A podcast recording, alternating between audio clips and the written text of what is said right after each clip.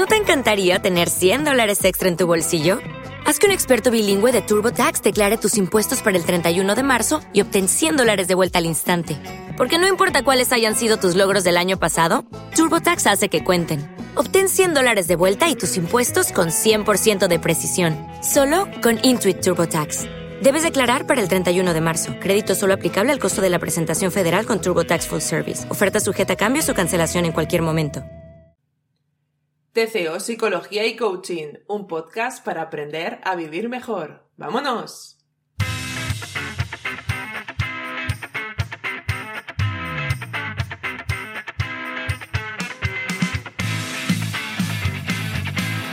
Soy Aroa Granado, psicóloga, y te doy la bienvenida a este canal creado por todo el equipo de tu consulta online.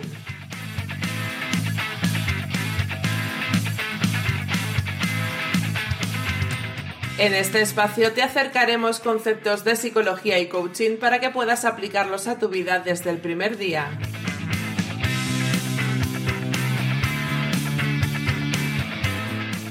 Si quieres saber más sobre nosotros, visítanos en www.tcopsicologiaycoaching.com, la terapia más accesible a un solo clic de distancia. Welcome. Bienvenido, bienvenida a este nuevo podcast de tu consulta online. Yo soy Aroa Granados, psicóloga, y estoy encantada de estar contigo un podcast más. Aquí estamos en el tercer capítulo de la tercera temporada, el número 70 de todos los capítulos que llevamos. Wow, me parece un gran número 70. Cuando comencé este podcast ni siquiera sabía que iba a llegar al 10, vamos, pero, pero al final el cariño de la gente, los suscriptores, los comentarios, me ayudan, me ayudan a seguir, a, seguir hacia adelante y, y no solo seguir yo, sino además pues hablar con gente muy interesante, como la gente con la que prontito, prontito vais a empezar a escuchar. Ya habéis escuchado por aquí a Diana, a Francesca, pues vamos a continuar y vais a conocer a más gente muy buena que me encanta cómo piensa y, y todo lo que estamos creando. Pero nada, no voy a continuar, que al final me tiráis de la lengua y os cuento cosas que no. Hoy nos ocupamos del tema de la felicidad. ¿Sabías que el domingo, este domingo, día 20 de junio, se lo conoce como el Yellow Day?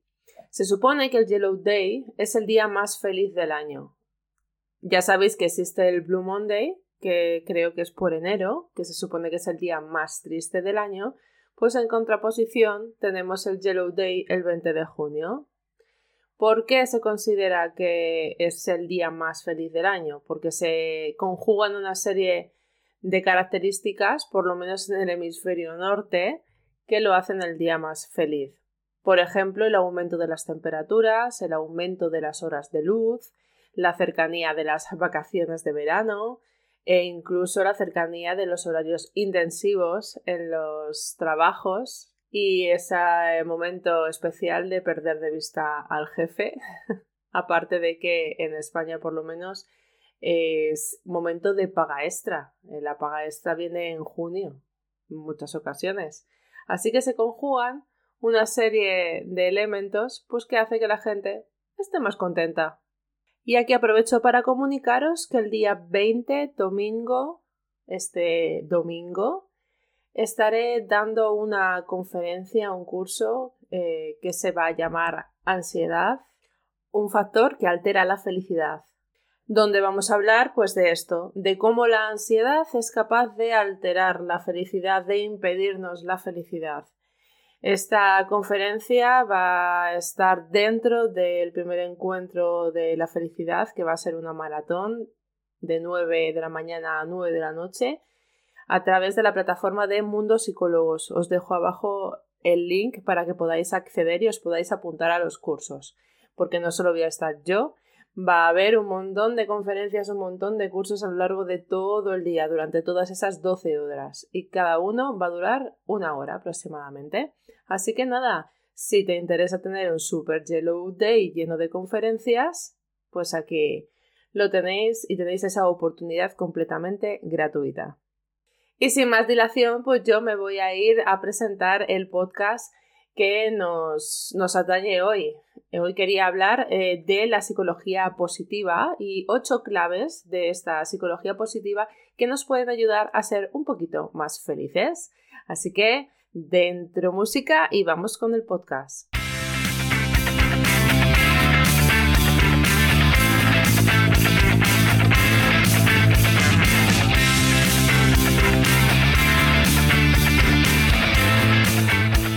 Te quiero hacer una pregunta antes de seguir. ¿Eres feliz? ¿Qué es lo primero que te ha venido a la mente? Cuando pregunto esto en alguna conferencia, la gente se queda un poco pillada, como se dice en España, parada, pensando. Es muy poca la gente la que te dice un sí rotundo. Siempre somos precavidos con la palabra felicidad. Pensamos que hay momentos felices, pero que no todo lo es. Pensamos que ahora no lo somos, pero que cuando consigamos eso que deseamos, lo seremos. ¿Por qué nos cuesta tanto alcanzar la felicidad? Vamos a verlo en este podcast y mañana lo tendréis en versión escrita en el blog. La felicidad es algo que ha interesado al hombre desde pues, los primeros pensadores. Así que ya grandes teorías de la felicidad vienen de los griegos. La felicidad, decía Platón, es lograr el equilibrio entre las partes del alma, esto es vivir de acuerdo al orden natural. Según Aristóteles, ser feliz sería autorrealizarse, alcanzar las metas propias de un ser humano. Y según Epicuro, la felicidad estaría ligada al placer. El placer es el principio y el fin de una vida feliz. Con los griegos nacieron ideas que se han ido manteniendo a lo largo de la historia. Vivir de acuerdo a lo que tenemos que hacer, lo que es correcto, vivir pensando en autorrealizarnos como personas, o vivir acorde a lo que nos produce placer, ¿no? Que sería vivir acorde a nuestros valores personales, aquello que nos mueve. Más adelante, filósofos tan importantes como Nietzsche, Nietzsche, es que nunca me sale cómo se dice, propusieron sus propias teorías. Él dijo que existen dos tipos de felicidad. Hay una felicidad a la que aspiran los mediocres, una vida cómoda y placentera, y la vida en la que hay que enfrentarse a los retos que aumentan nuestra fortaleza brutal. Bueno, Nietzsche era un poco políticamente correcto, ¿no? Porque nos llamaría mediocres a todas las personas que, que queramos una vida cómoda, ¿no? O sea, unas personas que tienes tu casa, tu trabajo, te das tú un capricho de vez en cuando, para él serían mediocres. O sea que, bueno, salvando las distancias, bien. Como esto no es un estudio de la historia ni de las teorías de la felicidad, solo quería añadiros eh, la idea, que creo que es muy importante, que viene de Oriente, del budismo. Somos lo que pensamos. Una mente dominada conduce a la felicidad. Somos lo que pensamos. Qué importante. Qué importante nuestro diálogo interno y todo lo que nos contamos cada día sobre nosotros que nos llevan a la felicidad o a los estados de ánimo bajos. En este podcast de Camino a la Felicidad quiero hablar de una gran teoría que creo que es muy importante a nivel histórico, como es la teoría de las necesidades de Maslow, que seguramente has oído hablar de ella multitud de veces, la típica pirámide de las necesidades, de que abajo están las necesidades básicas y va subiendo la pirámide hasta las de autorrealización. Creo que junto con la teoría de Kubler-Ross de las cinco fases del duelo sería la más famosa a nivel eh, población en general, ¿no? De población no psicóloga. Bueno, la teoría de Maslow nos dice que hay cinco niveles de necesidades y que cuando tienes cubiertas todas las necesidades es cuando puedes ser completamente feliz. Las necesidades están ordenadas desde las más básicas, que estarían en la parte de abajo de la pirámide, que son eh, pues eh, alimentarse, salud, descanso, sexo, sobre las que se sustentan los demás tramos hasta la necesidad máxima que es la autorrealización. Esta pirámide, si no la tienes en mente, es como una pirámide egipcia que estaría dividida por tramos y serían cinco tramos. Necesidades básicas, subiríamos al siguiente escalón de seguridad, del eh, siguiente escalón sociales, necesidades de autoestima y la última autorrealización. Esta teoría fue muy importante, de hecho sigue siendo muy importante y está muy vigente, aunque se ha demostrado que no es realmente del todo cierta. Por lo menos hay muchos psicólogos que no estamos de acuerdo con ella, porque entonces sería, eh, si nos basamos en ella, sería súper, súper, súper complicado ser feliz, prácticamente imposible.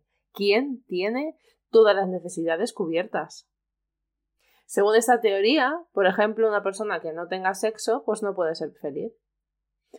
Bien, pues eh, hay personas que son abstinentes, monjas, curas y otras personas que por decisión propia son abstinentes y porque no pueden ser felices. ¿Acaso una persona que ha hecho voto de castidad no puede ser feliz? Hay personas, por ejemplo, que tienen enfermedades. Y no me refiero a un constipado, me refiero a una enfermedad crónica, a un cáncer, a una enfermedad autoinmune, fibromialgia, personas que están conviviendo constantemente con una enfermedad. ¿No tienen derecho a ser felices? Hay personas que tienen enfermedades y que dicen ser felices. Según esta teoría, también pues personas que viven en un país con un conflicto bélico no podrían ser felices porque su necesidad de seguridad no está del todo cubierta. ¿Acaso no tienen derecho a ser felices? Hay personas que solo conocen ese tipo de vida. ¿No pueden ser felices? Como veremos, la felicidad no está fuera de nosotros. La felicidad está dentro. Yo creo que esta teoría, a riesgo de que haya colegas que se lleven las manos a la cabeza, como siempre digo, pero bueno, que, que me da igual, es mi opinión, cada vez que se enfrenta a una confrontación no tiene respuestas y es un poco injusta. Tú puedes ser feliz, tengas para comer todos los días o no, tengas sexo o no, estés enfermo, estés sano, tengas trabajo o estés en paro, vivas en un lugar seguro o vivas en un lugar peligroso. Para ser feliz hace falta muy poco, simplemente comida y bebida del día. Esto se lo escuché a Rafael Santandreu. A veces Rafael es eh, un poco extenso en sus comentarios, ¿no? Vale, a ver, solo comida y bebida. Bueno, necesitaremos más cosas. Pero bueno, hace que te lo replantees, ¿no? Pero seguimos en este camino en la búsqueda de la felicidad y vamos a hablar del fundador de la psicología positiva, Martin Seligman. Seligman habla en su teoría sobre la felicidad que tomamos decisiones que creemos que en el futuro nos van a hacer sentir bien. Si nuestro diálogo interno es positivo, actuaremos en consecuencia y tomaremos decisiones placenteras para nosotros. Podemos tener un diálogo interno más positivo, afrontando nuestros pensamientos negativos, tal como alguna vez os hemos enseñado en este canal. Y si no, busca que hay artículos y hay eh, podcasts, hay artículos en la web y podcasts aquí dedicados a los pensamientos negativos. No obstante, Seligman recibió muchísimas críticas porque decían que la teoría no explicaba por qué a veces los humanos hacemos cosas que no son placenteras. Más tarde, por lo tanto, mejoró su teoría explicando que podemos escoger aquellas cosas que no son placenteras para nosotros sin perder nuestro estado de felicidad porque sabemos que son importantes para alguien a quien queremos. Porque en esa situación están implicadas personas importantes que necesitan nuestra ayuda o porque creemos que es lo correcto. Adentrándonos un poco más en su teoría, Seligman decía que había tres vías para emprender el viaje a la felicidad. Por un lado estaría la vía del placer, elegir acciones, tomar decisiones que aumenten nuestras emociones positivas, hacer lo que nos gusta y nos apetece hacer. Luego tendríamos la vía del compromiso, hacer cosas por los demás, por la gente que nos importa, explotar nuestras fortalezas, hacer aquello que se nos da bien, que creemos que es correcto. Y la tercera vía es la vía del significado de nuestra vida. Y según esta teoría, ¿cuándo nos sentimos infelices o insatisfechos con nuestra vida? Nos sentimos insatisfechos cuando no actuamos acorde a nuestros valores. ¿Y qué son los valores? Pues aquello que define quiénes somos, lo que nos hace una persona completa. lo que nos importa en la vida, lo que es más importante para nosotros. Esos son los valores. Si vamos a favor de ellos, seremos personas felices. Si vamos en contra, seremos personas infelices. En este canal de podcast también puedes encontrar un podcast dedicado a los valores. Con otras palabras, ¿cuándo nos sentimos infelices o insatisfechos? Cuando hacemos cosas por obligación, que no son placenteras, y encima no vemos que sean de utilidad para nada ni nadie que nos importe. Probablemente dirás, eso me pasa en el trabajo, por ejemplo. Pero, por ejemplo, puedes pensar, ¿ese trabajo que no me gusta me permite darle educación a mis hijos, un bienestar a mi familia, comida en casa, un techo bajo el que estar? Puedes estar haciendo un trabajo que no te gusta, pero te dé la oportunidad de conseguir cosas importantes para ti, los que quieres. De esta forma es más fácil evaluar la situación de una forma positiva. La felicidad no está fuera de nosotros, como he dicho en algún momento, está dentro, el problema que tenemos aquí es que hay veces que aun dándote cosas positivas ese trabajo, también te da cosas negativas. Por ejemplo, no ver a tu familia porque te quita todo el tiempo, no disfrutar de ocio con ellos porque estás trabajando los fines de semana, crea malestar y discutes con tu pareja porque llegas muy estresado o estresada todos los días. Cuando ya no aporta cosas positivas que justifiquen o den razón a tu situación, es hora de cambiar de trabajo. Cambia tu situación. Busca una salida. Porque cuando actúas en contra de lo que crees y no encuentras nada que lo justifique, estás en disonancia cognitiva. Tu cerebro tiene un desequilibrio y no podemos estar en disonancia mucho tiempo. Tenemos que estar en concordancia, haciendo las cosas que quieres o que tengan un sentido. Por lo tanto, lo importante no es lo que haces, sino la interpretación de esa situación. La felicidad no depende de las circunstancias, sino de que nosotros hacemos las circunstancias en las que vivimos, de cómo las enfrentemos y cómo las evaluemos. Según todo lo que hemos visto hasta ahora, entonces, ¿qué podrías hacer tú para ser feliz? Vamos a ver ocho puntos que te propongo y como siempre tú elige aquello que vaya contigo, que te guste y aplícalo a tu vida. No hace falta que lo apliques todo, solo aquello que resuene contigo. El punto número uno, decide que quieres ser feliz. Oh, qué lista. ¿Y eso cómo se hace? Sí, ya lo sé. Pues decidiendo ser feliz. Es que no hay otra. Cambiando tu diálogo interno. Detecta las cosas malas que te dices, las cosas negativas, las cosas que, que te dices para hacerte daño, la victimización, las justificaciones, las excusas. Ya me lo habrás escuchado en múltiples ocasiones. Lo primero es la actitud. Querer ser feliz, creértelo y actuar en consecuencia. La clave número dos Piensa que vives en un mundo abundante y no en un mundo escaso. Cuando crees que vives en un mundo en el que puedes conseguir lo que quieras, que si te esfuerzas lo vas a conseguir, y que en este mundo hay lugar para que todos podamos conseguir todas las cosas que queramos y que hay oportunidades para todos, es muchísimo más fácil estar positivo y no envidiar a nadie, no envidiar lo que tienen los demás o han conseguido sin alegrarte por ellos. El problema es que hay veces que vamos pensando que el mundo es escaso y que si alguien consigue algo, tú tienes menos probabilidades de conseguirlo. Pero no es así. El mundo es abundante, solo tienes que buscar la oportunidad y tu nicho y encontrar lo que te hace feliz. Clave número 3.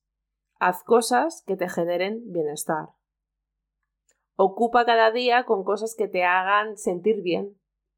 Piensa que te gusta. ¿Qué estarías haciendo cada día si pudieras? ¿Qué hace que te sientas pleno o plena y llena de energía? ¿Qué te hace sonreír? Busca esos reforzadores diarios. Busca cosas que te hacen feliz, que te sientes a gusto y hazlas ¿Que te gusta el deporte? Apúntate a un gimnasio o sal a hacer deporte. ¿Que te gustan las series? Pues ve series. ¿Que te gusta quedar con los amigos? Pues haz planes. ¿Que te gusta viajar? Pues adelante. Haz las cosas que te hacen feliz, que muchas veces se nos olvida las cosas que nos hacen felices y entramos en la rutina del día a día y no planificamos momentos de ocio y momentos divertidos. Tenemos que buscar reforzadores, cosas que nos hagan sentir vivos. Clave número 4. Rodéate de personas que te hagan sentir bien. Pues al igual que te digo que hagas actividades que te hagan sentir bien, pues rodéate de personas que te suban la energía. ¿No has notado que a veces en una buena conversación con alguien te carga las pilas? ¿O que a veces después de estar escuchando a alguien te sientes agotado como si te hubiera quitado toda la energía? Es que eso es algo real. Es que es algo que ocurre a todo el mundo. Hay personas que te encuentras que te cargan las pilas y hay otras personas que te chupan toda la energía, que son como agujeros negros. Así que cuando encuentres agujeros negros en tu vida, intenta salir corriendo. Huye, mantente alejado y si no puedes porque es algún familiar o alguien muy cercano, intenta minimizar el tiempo que pasas con él o con ella. Clave número 5. Cambia el necesito por quiero. Somos tan exigentes que hacemos de todo una necesidad. Nos creamos las obligaciones de tenerlo que conseguir y si no lo conseguimos nos ponemos tristes o nos ponemos nerviosos. Es que tengo que tener toda la casa perfecta y tengo que tener todo el trabajo controlado y tengo que llegar a tiempo y tengo que tener a los niños y tengo, tengo, tengo, tengo. ¿No te pone ansioso esa palabra? Porque a mí me pone ansiosa, necesito esto, necesito lo otro. Esta palabra está cargadísima, cargadísima de ansiedad. ¿Qué tal quiero? No necesito tener toda la casa limpia. Quiero tener la casa limpia. ¿Ves que no, no implica lo mismo? Bueno, a ver, yo quiero tener la casa limpia, pero, ostras, si no lo consigo todos los días, pues, oye, pues hay cosas más importantes en la vida. Pero ya si dices necesito, como no lo hagas, te va a entrar la ansiedad. Así que intentemos cambiar ese necesito por quiero. Cuando quites la carga emocional a todo lo que necesitas, podrás ser más feliz. La clave número 6. Encuentra razones poderosas para hacer lo que haces. Si no, no lo hagas. Si haces alguna actividad o tomas una decisión que no te genera bienestar, piensa si con ello beneficias a alguien, que te importe y que merece la pena. Si no encuentras ninguna razón, no lo hagas. Ya está, pásalo por ese filtro. ¿Me importa? ¿Es importante para mí? ¿Me va a causar algún beneficio? ¿Va a beneficiar o a poner contento a alguien que me importa? Si todo es que no, ni lo hagas. Clave número 7.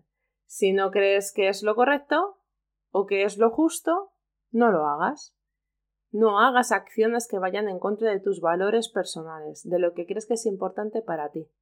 No actúes en contra de tus creencias más profundas porque eso no te va a hacer feliz. Y me da igual que te lo pida tu pareja, tu hijo, tu madre o quien sea. Y no hagas cosas que no creas que son correctas o justas, porque luego te vas a sentir mal. Clave número 8. Deja huella.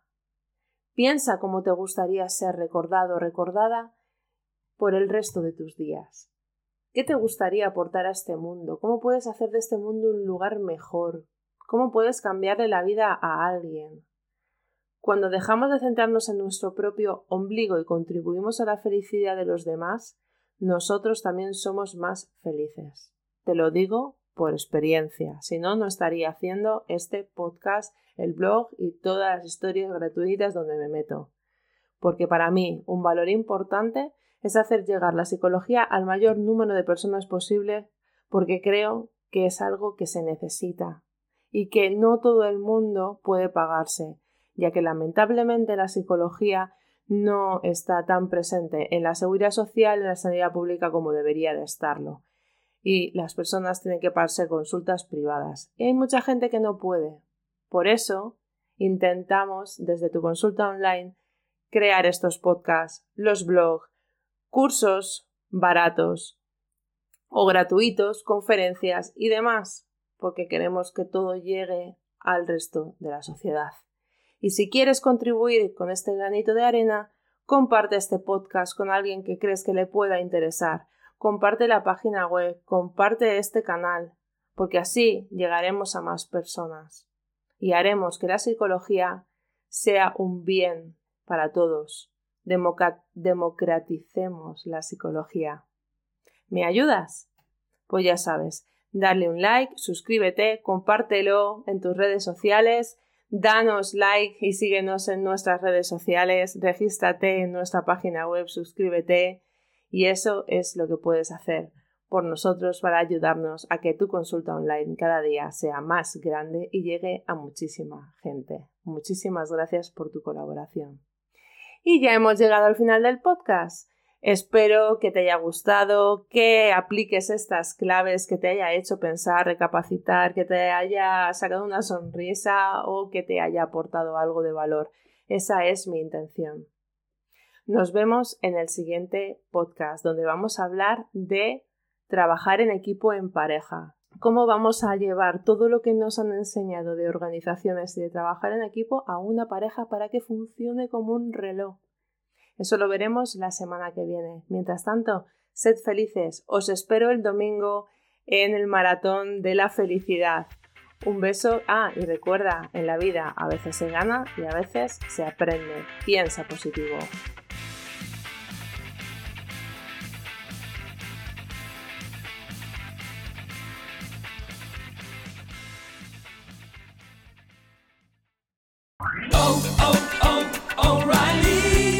¿Necesitas ayuda? En O'Reilly Auto Parts te ayudamos. ¿Necesitas algún consejo? Te aconsejamos. Nuestros profesionales en autopartes están siempre disponibles para ayudarte a encontrar lo que necesites. Excelente servicio al cliente es solo una de las ventajas que ofrece O'Reilly Auto Parts. Los profesionales en autopartes. Oh, oh, oh,